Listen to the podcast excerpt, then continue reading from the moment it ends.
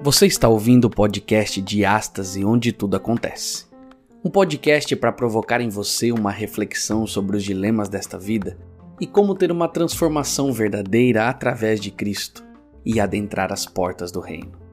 Então coloque o seu fone, ligue sua caixa de som, aumente o volume e venha conosco refletir sobre a diástase, onde tudo acontece.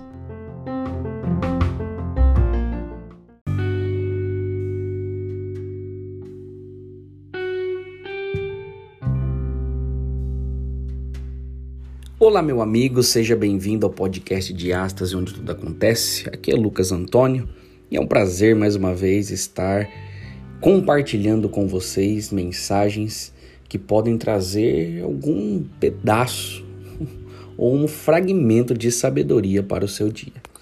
Hoje é um dia especial porque nós estamos comemorando o podcast de número 100, quase dois anos de podcast, e aí então nós estamos é, sempre focados em levar conhecimento de uma forma bem descontraída. Nós temos outros amigos que fazem parte desse podcast e que com certeza estão felizes em chegarmos a essa marca histórica de 100 áudios, 100 conversas, 100 textos que nós compartilhamos por aqui.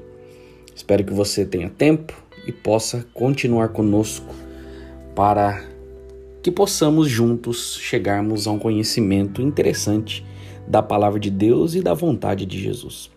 Não esqueça de ir nas nossas redes sociais, diastase.podcast no Instagram, nos seguir e também curtir e compartilhar suas ideias conosco por lá também. O texto que eu escolhi para compartilhar com vocês neste podcast emblemático é sobre arrependimento. E então eu cheguei ao texto de Apocalipse, capítulo 2, verso 21, aonde a mensagem é para a igreja de Tiatira, e o verso apenas que eu quero meditar com você diz o seguinte: Dei a ela tempo para que se arrependesse, mas não quer se arrepender de sua imoralidade. Sabe, meus amigos, tudo na vida é uma escolha. Ou você escolhe arrepender-se para ter a vida, ou escolhe continuar no erro para continuar perecendo. Assim diz o Senhor Jesus à igreja de Tiatira.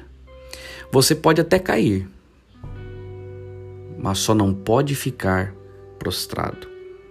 Você precisa se levantar e voltar à prática das primeiras obras e arrepender-se. Na história do filho pródigo, o moço caiu vergonhosamente. Saiu de casa para viver com todo o dinheiro da herança, uma vida imoral, perversa. Perdeu o nome, a dignidade, a pureza, ele perdeu tudo. Passou a viver entre os porcos, mas pela bondade de Deus, os olhos daquele jovem foram abertos. E ele se arrependeu a ponto de dizer a si mesmo: Levantar-me-ei e irei ter com meu pai e lhe direi: Pai, pequei contra o céu e perante ti e já não sou digno de ser chamado teu filho. Trata-me como um dos teus trabalhadores. Lucas 15, verso 18. Ele se arrependeu e manifestou arrependimento quando ele disse: Levantar-me-ei e irei ter com o meu pai. O arrependimento começa quando você levanta. Para caminhar sobre as águas, primeiramente é preciso sair do barco. No caso do arrependimento, não é diferente. A pessoa precisa se levantar e não ficar prostrada. A palavra revela que o pecado não terá domínio sobre vós. Interessante o que Davi afirma em um de seus salmos: Se eu atender a iniquidade no meu coração, o Senhor não me ouvirá. Salmo 66, verso 18. Muitas vezes guardamos o nosso coração por causa do orgulho e pensamos: o que os outros irão pensar ao meu respeito? Muitas vezes o orgulho humano diabólico nos leva à destruição. Mas o arrependimento precisa passar pela cabeça e chegar ao coração, pois o arrependimento não é uma doutrina. A única pessoa que conhece o coração do homem é Deus. O Espírito Santo é o único que sonda os corações, como diz em Salmo de 139. Sonda-me, ó Deus, e conhece o meu coração.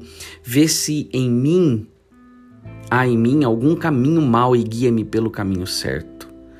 Deus não chamou para sermos religiosos, mas para sermos filhos. Entretanto, para vivermos e desfrutarmos da vida que Deus tem para cada um de nós, é preciso haver arrependimento dos pecados. Arrependei-vos, pois. Está perto, está próximo o reino dos céus. João Batista disse isso em Mateus 3, verso 3. Arrependimento é a mensagem, arrependimento é o caminho, é a porta. Arrependei-vos, arrependei-vos pregava enfaticamente João. Arrependam-se, quem sabe, da indiferença da sua vida. Talvez você não tenha pecados obscenos, filosóficos, religiosos, mas você percebe a indiferença no seu coração. Ore e arrependa-se. Esta é a hora do marido voltar-se para a esposa e dizer: Perdoe-me. De, de o pai voltar para o filho e dizer: Perdoe-me. De o filho voltar-se para o seu pai e dizer: Perdoe-me. Querido ouvinte, eu abençoo e oro por você para que jamais perca a sensibilidade do arrependimento, porque Jesus disse: Eu sou a porta.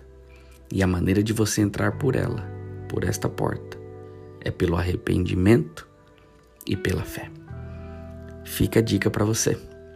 Faça uma análise da sua vida. E se ainda der tempo, se arrependa. Com certeza dá tempo. Chegou a hora de você viver uma nova etapa na sua vida. Jesus está de braços abertos. Não perca mais tempo. Que Deus o abençoe.